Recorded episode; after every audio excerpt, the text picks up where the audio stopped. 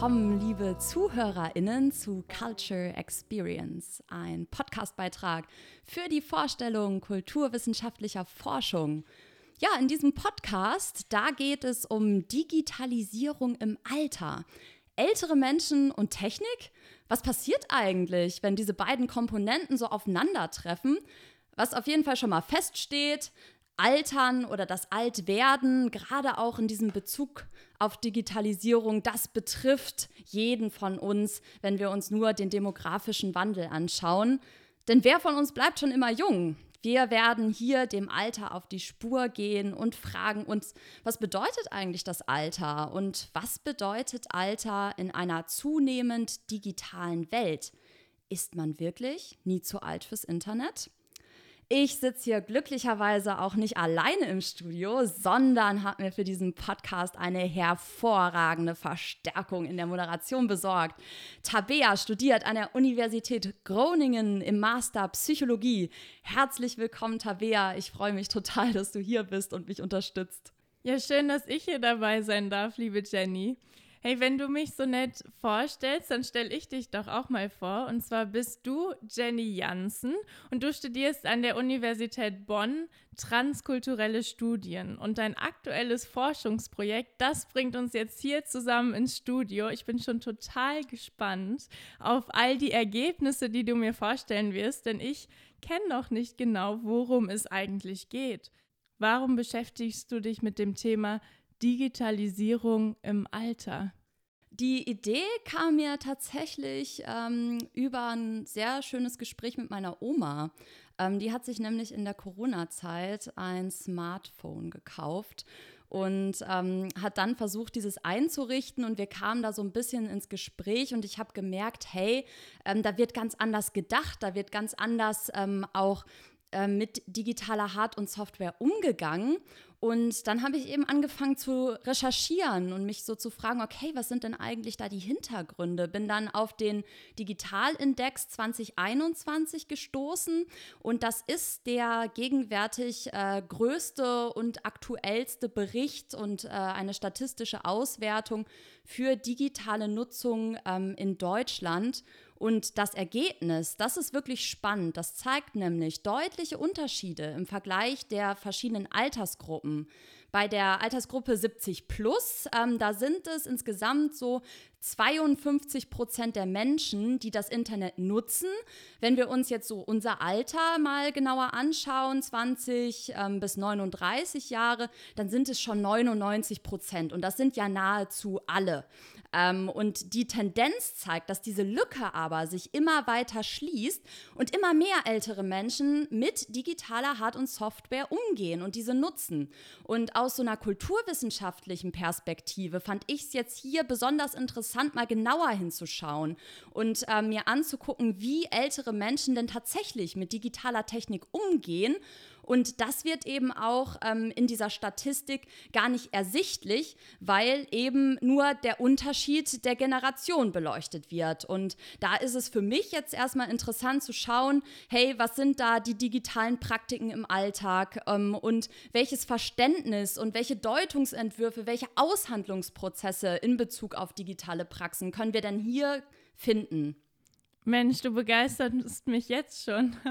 Das sind total spannende Fragen und das klingt echt nach einem sehr gesellschaftsrelevanten Thema. Du hast ja in deiner Forschung insgesamt acht qualitative Interviews geführt. Du warst sogar auch in einem Workshop zum Thema Grundlagen für Smartphone und Tablets für SeniorInnen mit dabei. Was ist dir denn aufgefallen, als du dein Material durchgeschaut hast, durchgeforscht hast? Was fandest du besonders interessant? Ja, Tabea, also du kannst dir vorstellen, ne, so acht qualitative Interviews, da kommt richtig Material zustande. Und äh, insgesamt äh, war ich da bestimmt mit 500 Seiten Transkript beschäftigt. Boah. Und das ist wirklich eine Menge, das dann zu analysieren und sich die Punkte rauszupicken, die ich dann auch als Ergebnisse festhalte. Wirklich eine schwierige Entscheidung natürlich. Und ich hätte bestimmt auch acht weitere Podcasts jetzt noch machen können. Ja, ich habe mir natürlich trotzdem mal ein Beispiel ausgesucht und das hier auch mitgebracht in den Podcast. Wir können uns den gleich mal anhören zusammen. Das ist eine kulturwissenschaftliche Forschung es ist sehr, sehr wichtig, auch in unserem Fach, dass wir da natürlich mit dem Datenschutz immer ein bisschen aufpassen. Ähm, die Namen sind alle anonymisiert ähm, und wir achten sehr darauf, dass eben auch die InterviewpartnerInnen damit einverstanden sind, ne? dass hier das Material veröffentlicht wird im Rahmen dieses Podcasts. Genau, und das erste Material, was du mitgebracht hast, das ist Agnes Krämer. Sie ist 88 Jahre alt und ehemals gelernte Krankenschwester. Sie selbst, die besitzt ein Smartphone, aber es hat früher ihrem Mann gehört. Und sie nutzt es deshalb auch eher im Alltag nicht so. Man könnte fast sagen, sie boykottiert es. Das hast du schön gesagt. Generell spielt digitale Technik in Form von Computer und Smartphone in ihrem Leben kaum eine Rolle, weil ja auch, wie sie mehrfach betont, ihr Mann für die Technik zuständig ist. Worüber geht denn euer Gespräch? Ja, wir hören ja gleich mal kurz rein und im Gespräch, da frage ich Sie ähm, an dem Punkt, ähm, wie Menschen denn in ihrem älteren Bekanntenkreis und in ihrem Umfeld mit digitaler Hard- und Software umgehen. Genau, und ähm, viel Spaß beim Zuhören. Ja, was, äh, ich kann nur ein Beispiel sagen, beim Stammtisch, was sind da, 10, 15 Leute sind wir. Und da ist eine, die mit dem Internet umgehen, äh, mit dem Smartphone umgehen kann. Und die anderen haben auch, oh, guck mal hier und guck mal da. Und dann haben sie wieder einen falschen Knopf gedrückt und da war wieder alles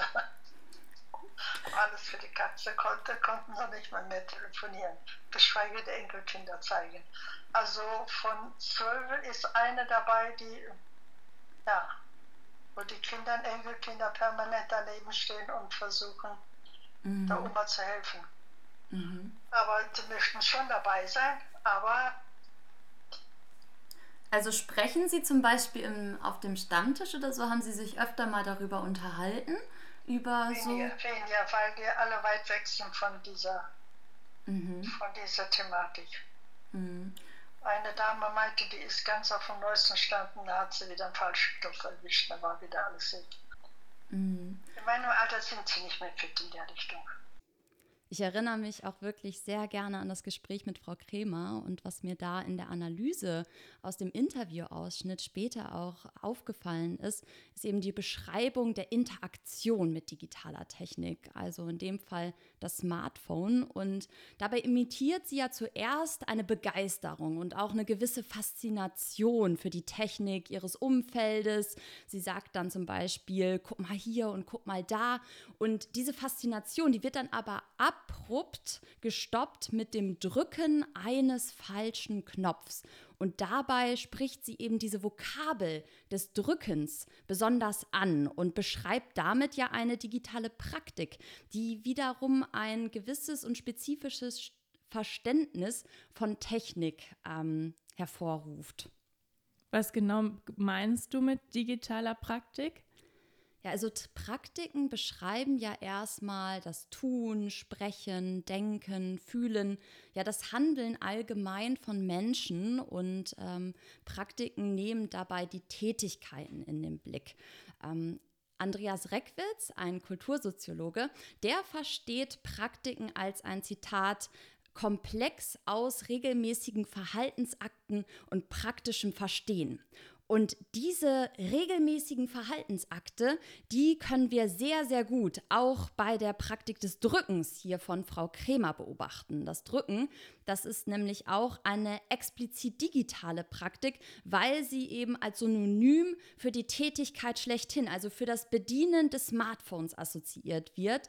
Und indem der richtige Knopf gedrückt wird, funktioniert dann eben auch das Smartphone. Es beschreibt ja eine Tätigkeit, die auf einen fixen Punkt nämlich den Knopfen ausgerichtet ist.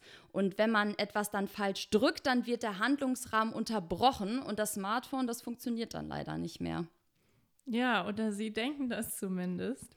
Aber das Drücken von Frau Krämer ist dann also eine sehr zielgerichtete und lineare Bewegung und es gibt eigentlich nur ein richtig oder falsch. Also es funktioniert oder nein, es ist kaputt, ich habe es weggemacht. Also nur ein Ja oder Nein, was dann ihre Vorstellung, also die Vorstellung der SeniorInnen von digitaler Praktik angeht. Was genau ist denn der Hintergrund für dieses praktische Verstehen? Ja, ich finde es sehr interessant, dass du hier auch nochmal dieses richtig oder falsch ansprichst, denn letztendlich funktionieren ja Computer und digitale Technik genau nach diesem Prinzip des binären Codes. Entweder ist das 1 oder ist es 0. Und äh, daraus leiten sich dann natürlich auch die Handlungsanweisungen hervor. Und das menschliche Verhalten, das ist dahingegen natürlich deutlich komplexer. Da gibt es nicht so diese Unterscheidung zwischen 0 und 1. Und der Hintergrund für das praktische Verstehen hier von Frau Krämer, das ist natürlich ebenso. Und Erst einmal können wir festhalten, dass digitale Praktiken immer auch an digitale Wissensbestände angegliedert sind. Das heißt, unser Wissen und unsere Kenntnisse auch über digitale Technik, die bestimmen und die beeinflussen wirklich ganz entscheidend die tatsächliche Handlung und unsere Deutung, also wie wir darüber denken, wie wir handeln. Du hast mir hier noch ein Zitat gegeben, auch wieder von Andreas Reckwitz. Und er schreibt in seiner Monographie Kreativität und soziale Praxis, im Jetzt des Akts, in diesem Moment, wird immer auf vergangene Akte rückverwiesen. Sie werden gewissermaßen in der Praxis erinnert. Zugleich wird immer auf Künftiges vorverwiesen, auf die zwangsläufige Fortsetzung der Praxis im nächsten Moment oder in eine weitere Zukunft. So, Jenny, das musst du mir jetzt mal erklären. sehr, sehr gerne. Also Andreas Reckwitz, der bringt es hier nochmal sehr gut auf den Punkt, denn äh, Frau Krämer, die überträgt ihr analoges Verständnis von Technik auf digitale Techniken. Und genau das meint dieses Erinnern. Sie erinnert sich sozusagen an die analoge Version und überführt es dann. Und Frau Krämer kümmert sich ähm, in ihrem Alltag vor allen Dingen um die Wäsche und das Zubereiten von Essen. Das wird auch sehr gut deutlich in unserem weiteren Gespräch. Und welche technischen Geräte finden wir da? Letztendlich ist das ja eine Waschmaschine und nichts anderes als die Geschirrspülmaschine. Und da wird eben das Drücken eines Knopfes nochmal in die richtige Funktion gebracht. Und genau diese Praktik, die wir da finden, dieses Zielgerichtete, dieses wirklich mit dem Finger da auf diesen Knopf draufdrücken, dieses Handeln, das überträgt sie auf die Funktionsweise des Smartphones. Und hier können wir eben inkorporiertes Wissen sehr, sehr gut verstehen und wirklich begreifen und auf die Bedienung von Haushaltsgeräten per Excellence anwenden. Und in diesem Arbeitsbereich Haushalt, da betont sie eben mehrfach ihre Agency. Und Agency, das bedeutet eine gewisse Handlungsmacht im Bezug auf das richtige Drücken.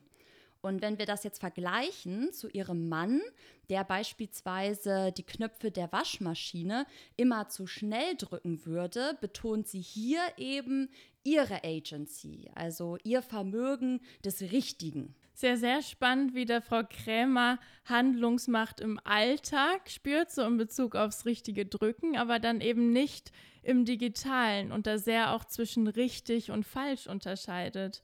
Du hast mir von der Kulturwissenschaftlerin Barbara Siefele erzählt und sie arbeitet mit dem gleichen Verständnis von Andreas Reckwitz und sie erkennt in diesem Abgrenzungsprozess einen praktischen Sinn. Was für einen praktischen Sinn hat das denn jetzt für Frau Krämer? Ja, da kann ich ganz gut einsteigen, denn der praktische Sinn, der wird hier, glaube ich, ganz gut deutlich in den Konflikten, die das Drücken eben auch sichtbar macht. Ähm, wir können uns ja sehr gut vorstellen, dass früher oder später es zu diesen Konflikten kommt, denn digitale Technik, die ist eben nicht so eindeutig in ihren Ergebnissen und geht darüber hinaus. Und wenn falsch gedrückt wird, ist es nicht nur schwierig, das Smartphone wieder zu benutzen, sondern es stellt sich natürlich auch eine gewisse Abhängigkeit zu den Kindern und zu den Enkelkindern ein für Frau Krämer. Und sie spricht darüber auch und thematisiert das Zitat, das permanente Danebenstehen und versuchen, der Oma zu helfen. Und da spüren wir auch schon eine gewisse Sorge, ne? eine Sorge, in eine Abhängigkeit zu geraten. Und das impliziert auch einen Wunsch nach Selbstständigkeit und nach selbstständigem Leben im Alter. Frau Kremer, die beschreibt im Interview mehrfach, dass es ihr sehr wichtig ist, selbst zu entscheiden, wie sie zum Beispiel ihren Tagesablauf und ihre Freizeit gestaltet. Und sie assoziiert Selbstständigkeit auch immer mit einer gewissen körperlichen Fitness. Denn das führt uns jetzt auch von dieser individuellen Ebene hin zu einer gesellschaftlichen Vorstellung von Alter und den sogenannten gesellschaftlichen Altersbildern. Welche Rolle spielen denn diese gesellschaftlichen Altersbilder in Bezug auf digitale Technik? Also mir fällt da jetzt zum Beispiel das Sprichwort ein, du bist so alt, wie du dich fühlst. Ist das denn auch die Definition von Alter aus kulturwissenschaftlicher Perspektive? Ja, Tabea, also das Sprichwort ist hier wirklich ein ganz gutes Beispiel. Und ähm, aus kulturwissenschaftlicher Perspektive würde ich hier erstmal zwei miteinander konkurrierende Altersbilder und Vorstellungen ähm, erkennen und benennen. Auf der einen Seite wird Alter als etwas Defizitäres verstanden. Wir assoziieren da Sterblichkeit, Zerbrechlichkeit, Hilfsbedürftigkeit. Und Frau Krämer beschreibt es ja auch im Zitat, in meinem Alter sind sie nicht mehr fit in dieser Richtung. Und diese Richtung, damit versteht sie digitale Praktiken. Sie nimmt also das Alter zum Grund, dass es nicht mehr so leicht geht im Alltag, sich eben mit der digitalen Technik auseinanderzusetzen. Und dahinter steht die Vorstellung, dass Alter auch ein körperliches und kognitives Defizit darstellt. Ja, und auf der anderen Seite, da ist ein Altersbild, das jetzt unter dem Schlagwort Active Aging oder die jungen Alten sehr bekannt geworden ist. Hier geht es um Aktivität von älteren Menschen. Ähm, das wird betont und Stefanie Stadelberger und Werner Schneider, das sind auch zwei KulturwissenschaftlerInnen, die haben es hier gut und kritisch nochmal auf den Punkt gebracht. Zitat, die Aktivität kommt im Mantel des produktiven Alters. Und hinter diesem produktiven Alter, da steht laut den AutorInnen ein Altersbild, das eben auch als Resultat unseres kapitalistischen Systems zu werten wäre. Und Frau Krämer beschreibt es im Interview mit Zitat, sie möchten schon dabei sein, aber das heißt, dieses Dabeisein, diese Teilhabe an der Gesellschaft, die ist schon ein sehr großer Motivator, sich auch mit digitalen Techniken im Alter überhaupt auseinanderzusetzen. Dann ist da aber dieses doch sehr offene Aber am Ende von Frau Kremers Satz. Und das deutet eben darauf hin, dass Teilhabe an der Gesellschaft durch digitale Praktiken nicht immer so leicht zu erreichen ist. Und dieses Active Aging, dieses Konzept auch der jungen Alten sich im Alltag von Frau Krämer auf jeden Fall nicht durchsetzt. Das bekommt die Politik natürlich auch mit. Und du hast mir hier eine Broschüre mitgebracht vom Bundesministerium für Familie, Senioren, Frauen und Jugend sowie der Verbraucherzentrale Rheinland-Pfalz und die trägt den Titel Nie zu alt fürs Internet. Darauf sieht man eine nette Seniorin, die ein großes Tablet in der Hand hält und versucht sich darauf zurechtzufinden. Denn diese Broschüre ist genau für diese SeniorInnen geschrieben, die eben nicht Digital Natives sind oder nicht äh, wissen, wie sie mit digitaler Technik umgehen müssen. Und es schreibt Franziska Giffey ins Vorwort, Zitat, Lassen Sie sich mitnehmen in die digitale Welt, denn man ist nie zu alt fürs Internet. Zitat Ende. Wäre das denn jetzt ein Ratschlag für Frau Krämer? Ja, also ich glaube, wenn ähm, du das Frau Krämer mal in die Hand drücken würdest, ähm, diese Informationsbroschüre, dann würde die äh, wahrscheinlich relativ unberührt in der Ecke stehen bleiben. Denn wir müssen ja noch mal zurückdenken, dass eben der alltägliche Umgang mit digitaler Hard- und Software ähm, ein Stück weit auch ihrem Verständnis von Selbstständigkeit widerspricht. Und sie fühlt sich eben selbstständig, indem sie längere Fahrradtouren unternehmen kann, indem sie wandern geht und reist. Und der Umgang mit digitaler Technik ist auch wegen der Rollenaufteilung zwischen ihrem Mann und ihr im Haushalt überhaupt nicht notwendig. Und der entscheidende Punkt sind hier nämlich die nicht vorhandenen Wissensbestände über digitale Technik. Die Broschüre, die geht ja mit der Vorannahme ins Feld, dass Alter der Grund sei, sich nicht mit digitaler Technik auseinanderzusetzen. Die Vorstellung von Alter in der Broschüre ist ja geprägt von einer Aufteilung der Gesellschaft in auf der einen Seite Digital Natives und auf der anderen Seite Digital Immigrants.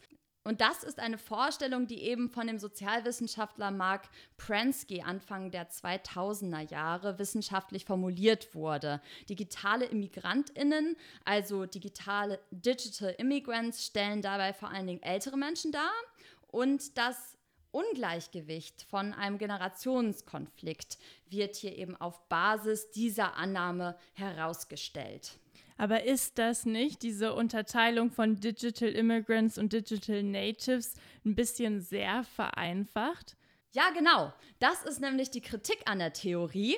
Und die Unterscheidung reproduziert ja vielmehr ein defizitäres Verständnis von Alter mit nicht vorhandenen digitalen Wissensbeständen. Doch die aktuellen Statistiken, wenn wir nochmal zurückgehen zum Digitalindex 2021, die zeigen ja, dass immer mehr ältere Menschen auch digitale Techniken nutzen. Und das Konzept der Digital Immigrants oder der digitalen Immigrantinnen ist sehr undynamisch und stagniert an diesem Punkt auch, wo mir dann der Ansatz von Quan Wang, Michael Myers und David Sundaram viel besser gefällt. Die führen nämlich den Begriff der digitalen Gewandtheit auf Englisch Digital Fluency ein. Und dieses Konzept, das stellt eben das Erlernen von digitalen Wissensbeständen heraus und bekräftigt so ein dynamisches Verständnis digitaler Praktiken. Und wenn wir dann nochmal an Frau Krämer denken, dann könnte es auch in der Zukunft durchaus sein, dass Veränderungen in ihrem Leben dazu beitragen, dass sich auch ihre digitalen Wissensbestände wieder anpassen müssen. Und Digital Fluency ist da eben glaube ich, aktuell der Begriff, um diese Diversität nochmal von verschiedenen Wissensbeständen hier auf den Punkt zu bringen. Und ich habe mit meiner Projektarbeit insgesamt ja acht verschiedene Menschen mit sehr unterschiedlichen digitalen Wissensbeständen kennengelernt. Es ist also ein großer Unterschied, ob ich mich jetzt mit einer ehemaligen ITlerin unterhalte, die ihr ganzes Leben in der Computerindustrie arbeitete, oder ob ich jetzt mich mit einem digitalen Novizen treffe, der gerade erst sein Smartphone einrichtet. Und trotzdem werden diese zwei Personen ja unter dem Begriff Alter geframed und müssen sich den gesellschaftlichen Altersbildern eben fügen und in gewisser Weise damit spielen, sich damit auseinandersetzen. Also was ich jetzt verstanden habe, ist, dass Alter nicht entscheidend ist, sondern vielmehr, was die Menschen lernen oder was sie dann am Ende auch wissen, wie du ja auch immer mit digitalen Wissensbeständen gesagt hast, also was für Wissensbestände am Ende eigentlich jeder individuell hat. Du, wir kommen so langsam am Ende von diesem Podcast. Also mir wird echt bewusst, was für ein spannendes Thema das eigentlich ist, so Alter und Digitalisierung. Da habe ich mich vorher noch nie mit beschäftigt. Du hast am Ende deiner Interviews immer eine ganz bestimmte Frage gestellt und die möchte ich dir jetzt auch stellen. Was denkst du, wie wird der Umgang mit digitalen Techniken für ältere Menschen in der Zukunft aussehen? Ja, Tabea, ist natürlich eine gute Frage. Es ist immer noch mal eine andere Perspektive, wenn man sie dann selber gestellt bekommt. Ähm, Ja, und das Erste, was mir einfällt, ist natürlich Zukunft, ein wahnsinnig abstraktes Konzept. Ne? Aber wenn wir uns so die heutigen Tendenzen mal anschauen und wir leben nun mal in einer kapitalistischen Welt, in einer kapitalistischen Aktivgesellschaft, ähm, ja, die immer zu möglichst jung, möglichst sportlich, technisch gewandt sich versucht zu repräsentieren, dann finde ich eben, dass wir hier doch ein gesellschaftliches Altersbild provozieren, das sich sehr stark an diesem Active Aging orientiert. Und das müsste viel kritischer reflektiert werden, meiner Meinung nach. Stefanie Stadelberger und Werner Schneider, die haben wir ja schon mal kennengelernt, die haben es hier auch noch mal auf den Punkt gebracht und die würde ich hier gerne noch einmal zitieren. Ähm, Zitat Anfang. Die Altersordnung und Altersgrenzen flexibilisieren und differenzieren sich vor diesem Hintergrund immer mehr aus. Auch das zeigt, Altern ist immer ein Spiegel der Gesellschaft und des sozialen Wandels. Mithin also Ausdruck der je vorherrschenden Werte, Deutungsmuster und Leitprinzipien. Das ist spannend, dass das ein Spiegel der Gesellschaft ist, das Altern. Ich finde auch für mich dieser Begriff Active Aging ist ja krass, irgendwie auch sehr fordernd. Hey, du wirst älter, du wirst natürlich auch körperlich ja kraftloser, vielleicht auch ein bisschen im Kopf und wirst dann trotzdem musst aktiv sein und musst ja auch irgendwie dazugehören. Das war mir auch nicht vorher bewusst. Auf jeden Fall, auf jeden Fall. Und dann ja auch eigentlich möchte ja jeder noch selbstständig bleiben und äh, nicht unbedingt abhängig sein von den Erklärungen von anderen Menschen und äh, von, von so einer Technik, die so un, unbekannt ist, aber die gleichzeitig so viele Möglichkeiten bietet, die man eben nicht hat weil man nicht weiß, wie man selbstständig da dran geht. Genau, es sind immer so diese zwei Pole, ne, an denen sich ältere Menschen ja ein Stück weit versuchen zu orientieren auf der einen Seite, auf der anderen Seite das natürlich auch immer so ein Stückchen kritisch hinterfragen. Und das ist nicht einfach. Das ist etwas, was wir später bestimmt auch noch ähm, ja, erleben werden. Ähm, und wo es, glaube ich, Sinn macht, sich jetzt auch schon mal mit diesen Fragen als ge ganze Gesellschaft auch ähm, auseinanderzusetzen. Mhm. Und ich merke auch, ich möchte mich persönlich viel mehr mit dieser Frage beschäftigen. Ich habe auch einen Opa und ich werde öfter ungeduldig, wenn ich ihm irgendwas erklären möchte. Und da möchte ich mich sehr gern das nächste Mal an diesen Podcast erinnern und schauen, hey, Mensch, mein Opa möchte selbstständig sein und ich kann ihm helfen, da diese Selbstständigkeit auch für sich zu gewinnen. Vielleicht da auch nochmal anzuknüpfen an die Wissensbestände, die dein Opa hat. Weil ich glaube, wenn du die herausfindest, dann ist es viel einfacher, auch zu kommunizieren. Das habe ich auch gemerkt mit meiner Oma, die wir ja am Anfang schon mal benannt haben, dass es eben Sinn macht, sich Zeit zu nehmen für den anderen, sich Zeit zu nehmen für eine andere Generation, die aber auch sehr wertvolle Wissensbestände mitbringt.